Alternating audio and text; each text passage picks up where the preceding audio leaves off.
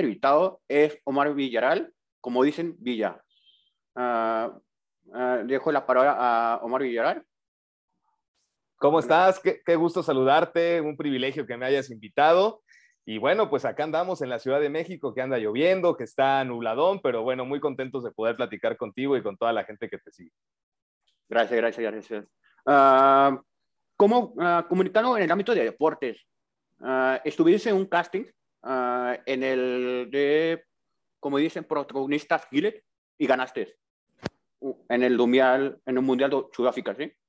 Es correcto, sí. Digamos que la primera eh, el primer acercamiento que tuve a los medios de comunicación y a Tebasteca fue en un programa, el protagonista Gillette, hice el casting, me quedé entre los ocho participantes del programa, pero bueno, me eliminaron en la primera ronda, yo la verdad estaba, pues imagínate, hace, eh, pues ya, ya tiene un rato, ¿no? 12 años, yo tenía 20 años, entonces estaba, pues la verdad, chavo, eh, no tenía mucha experiencia y pues eso me costó, digamos, que me eliminaran rápido pero bueno, esa fue la primera, la primera experiencia que tuve en los medios de comunicación.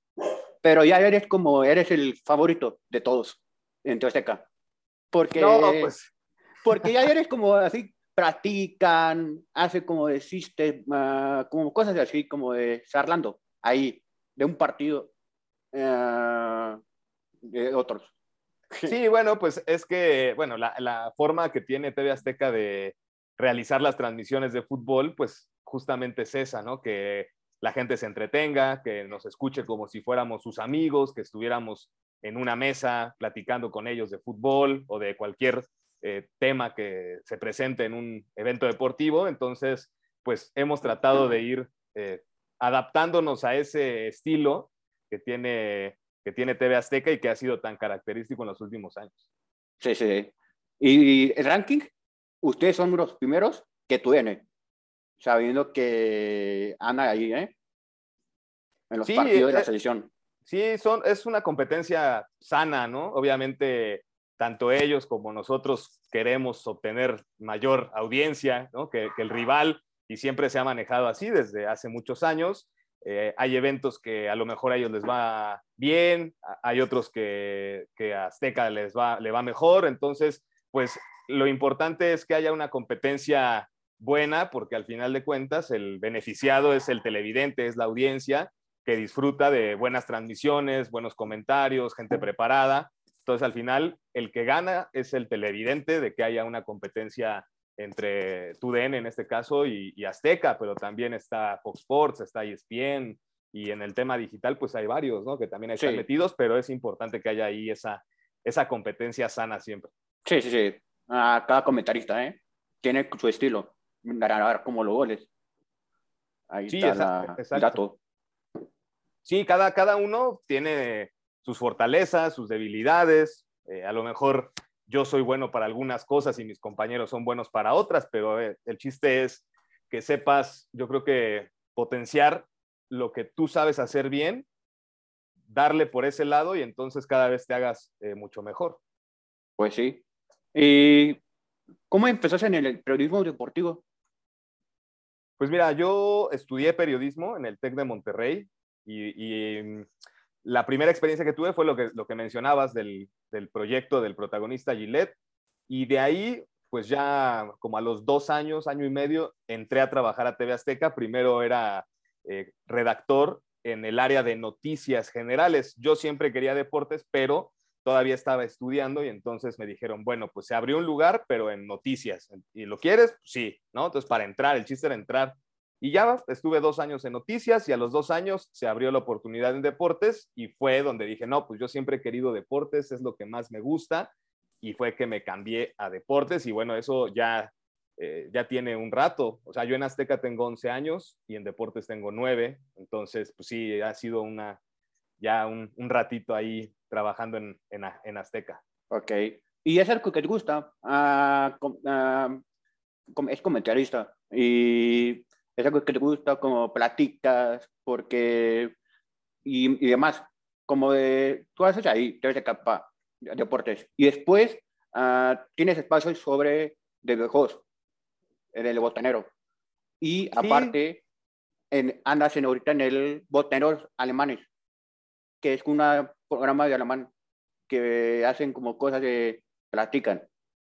Sí, digo, al final uno como periodista deportivo pues se tiene que ir eh, creciendo en diferentes ámbitos, ¿no? No te puedes quedar solamente en que eres el reportero de cancha o reportero normal o en una transmisión. O sea, obviamente cuando vas avanzando en tu carrera como periodista, pues vas consiguiendo diferentes objetivos.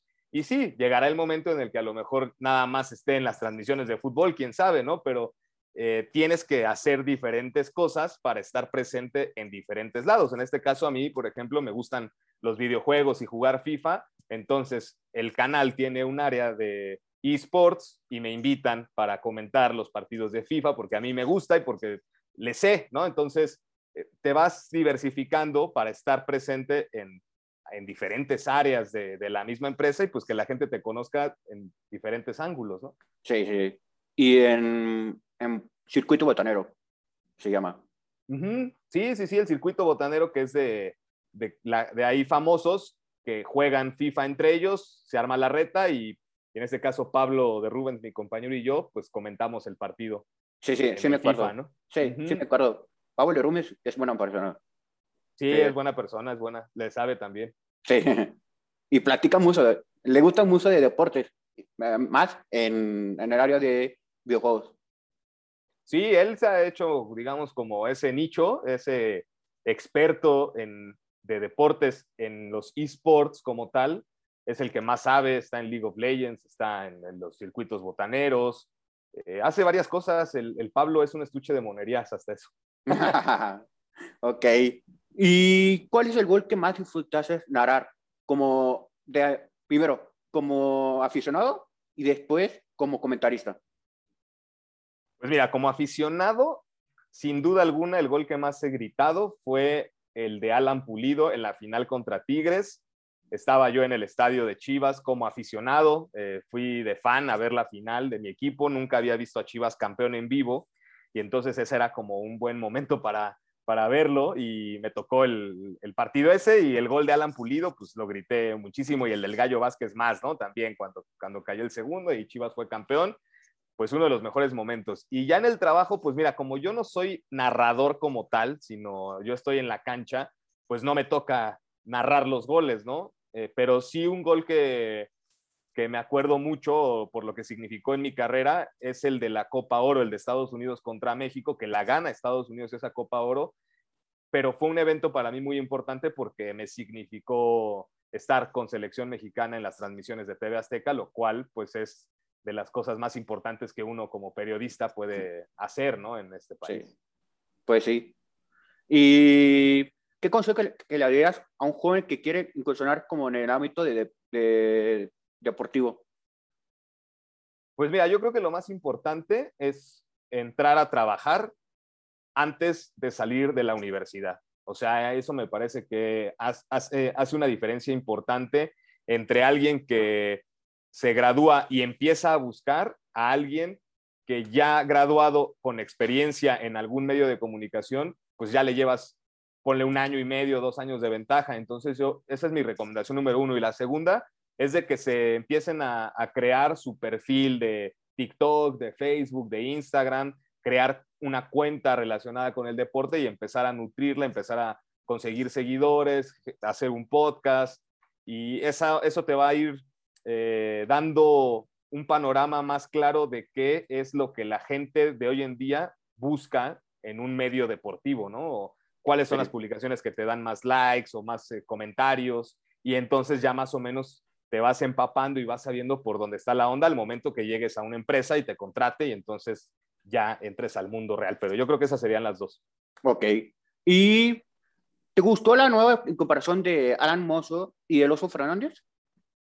¿Ahora sí, sí, sí, sí, por supuesto. La verdad es que yo creo que Chivas tiene un buen equipo. El, caso de Alan Mozo como lateral derecho es una posición que a Chivas le hacía falta porque tenía al Chapo Sánchez y a Carlos Cisneros. El Chapo es un lateral mucho más defensivo. Cisneros, me parece que esa ni siquiera es su posición natural, entonces ya hacía falta a uno como Alan Mozo y además es mediático y, eso como a la directiva le, genera buenas formas, ¿no?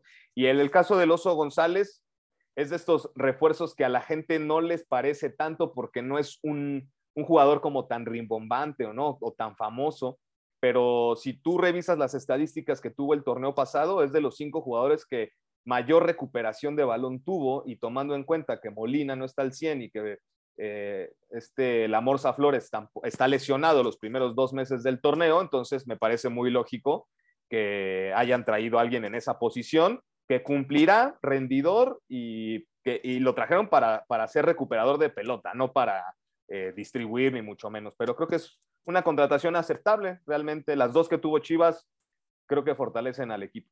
Ok, a mí le falta un delantero, sin duda, porque con Macías no está dando su rendimiento total y su hay altibajos. Uno. Y otro, uh, le, y salió a igual. Le falta un delantero que tiene meter goles, como la nueva, como Orbelín Pineda, uno o dos. Uh, no ha rebonado Carlos Vela.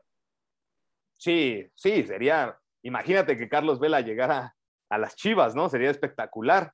Yo lo veo muy complicado. Eh, fíjate que a mí, José Juan, estando al 100%, creo que es un delantero que puede cumplir perfectamente con la labor, ¿no? Incluso a mí, Macías, al 100%, comparándolo con Santiago Jiménez o con Henry Martín, me parece mejor. o sea, los tres delanteros al 100% de su capacidad, me parece mejor JJ que los otros dos.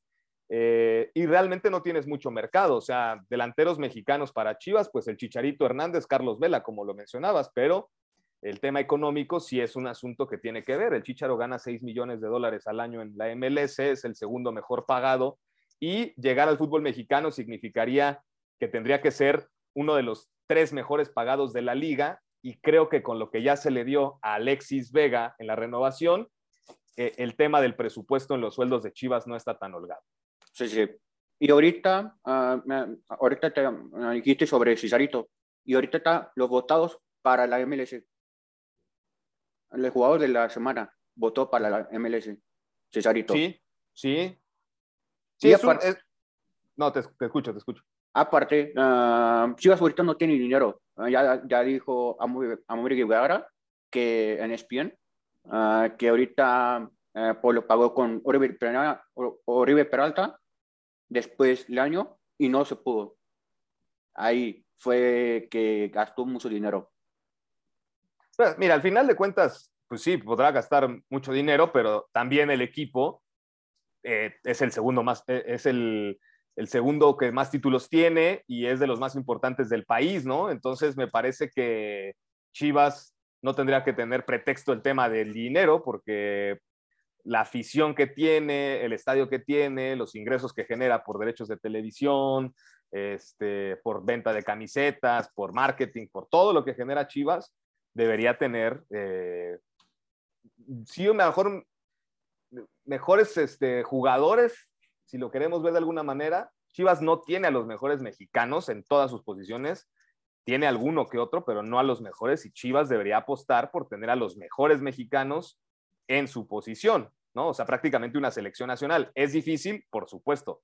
Nunca en la, o muy pocas veces en la historia de Chivas ha tenido tantos seleccionados nacionales. En el 2006 es la última que yo recuerdo, cuando estaba Bravo, el Bofo, el Venado, Osvaldo, Magallón, Salcido, eran jugadores de Chivas y que eran la base de la selección. Ramón Morales. Ramón Morales, por supuesto, el, el Bofo Bautista, o sea, eh, cada vez es más difícil para, para Chivas, pero este, pues sí, o sea, el tema del dinero sí es, eh, debe, debe haber un asunto ahí que, que ha habido muchos gastos, para que no se tengan esos refuerzos bomba que tanto desea el aficionado. Sí, sí. Y viendo como eh, un comunicado ah, que ah, Puma pagó el, los pagos, uh, pagó un poquito la diferencia a Uribe Peralta. le apoyó al Puma para que te haga más como primero la playeras y no se pudo. Podía apoyar igual a Puma a Carlos Vela, primero para la marketing de las playeras, luego por las, ahí por el estadio, va a ser más gente y el, las cosas. Sí, por supuesto que un fichaje como el de Carlos Vela te llevaría eh, pues gente al estadio, te llena, venderías muchos abonos, ¿no? Este, playeras, camisetas. lo que mencionabas, que en un momento dado Puma eh, pagó, ¿no? O, este, o, aportaba algo del sueldo de Oribe, que pues, realmente fue un fichaje fallido, pero bueno, ahí había cierta negociación por ser el patrocinador. Eh, pero insistir, digo, el club ya recibe un pago, ¿no? Eh, por parte de Puma para estar, hacerle la playera. Entonces, eh, pues se tendrían que administrar esos recursos que ya se tienen para entonces buscar que eh, tengas un jugador de esa, calidad como Carlos Vela. Yo no tengo duda que con las camisetas que vendan de Carlos Vela, pues a lo mejor podrían pagar el sueldo mensual que tiene él. no sé si se, si se animen de pronto a hacerlo, además de que no les va a costar nada. Ahora, no es, no es tanto que Chivas no lo pueda pagar. Yo creo que si Chivas sí lo puede pagar, el asunto es que quién sabe qué tanto Carlos Vela está interesado en venir a México, porque la vida que lleva en Los Ángeles es verdaderamente cómoda, eh, está donde le gusta, no, no, no, es, no es un acoso como tal, ¿no? No es que, no puede ir a un restaurante, eh, la presión deportiva no es tan alta en Los Ángeles como sí sería en Chivas. Entonces, yo la verdad creo que va más por el lado del jugador que no está interesado en venir a México con Chivas, con todo eso, con todo lo que eso significa de ser una figura en México. Sí, sí. Y a Mauri, aparte a Mauri, si quiere, para que sigas. Sí, bueno, a Mauri Vergara este, tiene, a mí me parece que tiene capacidad, debería de rodearse a lo mejor de personas que conozcan más de fútbol, que lo asesoren mejor, que sepan eh, el manejo de un equipo de fútbol, porque a Mauri realmente, pues ahorita los últimos tres años, a raíz del fallecimiento de su papá, ¿no? Dos años, que es cuando se ha estado metiendo, pero antes a Mauri realmente no lo veías en el equipo, ¿no? Eh, el chiste es que está bien, pues es el dueño, tiene que estar ahí al pendiente, pero se tiene que, yo creo que rodear de personas que sepan mucho del negocio para que entonces Chivas pueda volver al protagonismo que lo merecen. Ok. ¿Y cuáles son los tres mejores jugadores que consideras importantes para Mundial Qatar? Para bueno, Para, para la selección mexicana, ¿verdad?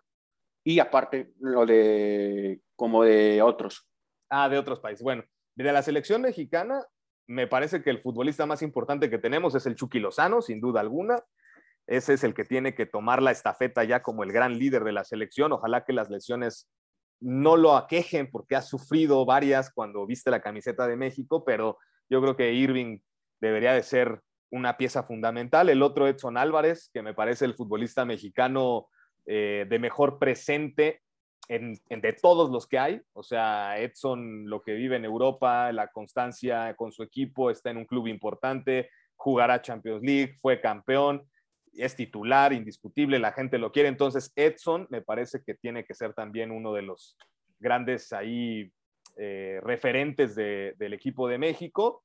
Y otro que en el tema, por supuesto, ya del tema ofensivo, Alexis Vega, creo que también tiene una gran oportunidad para meterse ahí ya en el corazón de la afición mexicana con buenas actuaciones en el Mundial, porque el Tecatito Corona, mm, no sé, yo creo que Alexis podría ocupar esa posición Irving Lozano y ojalá que Raúl Jiménez tenga una muy buenos, unos buenos cuatro meses en la Premier League para eh, volverlo a, ver en el mejor momento a Raúl Jiménez, que es un grandísimo delantero.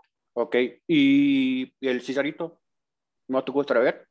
Sí, claro.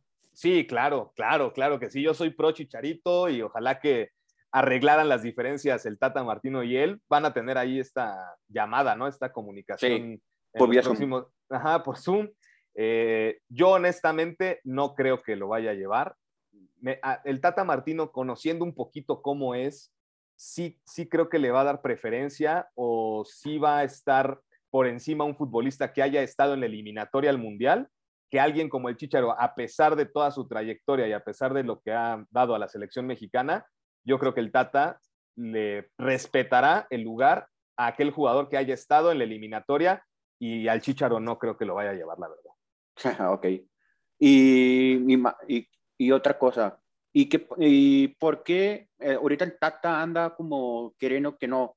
Como muy. Uh, ya, ya viste que ya se queda hasta 2026. Ya confirmó Gerardo, Torado. Sí, bueno, la intención es que se quede, ¿no? Ellos lo han dicho. No, o sea, al final de cuentas, después del Mundial, esa decisión se va a determinar si realmente se queda el Tata Martino con la selección hasta el 2026. A mí me parece un buen entrenador.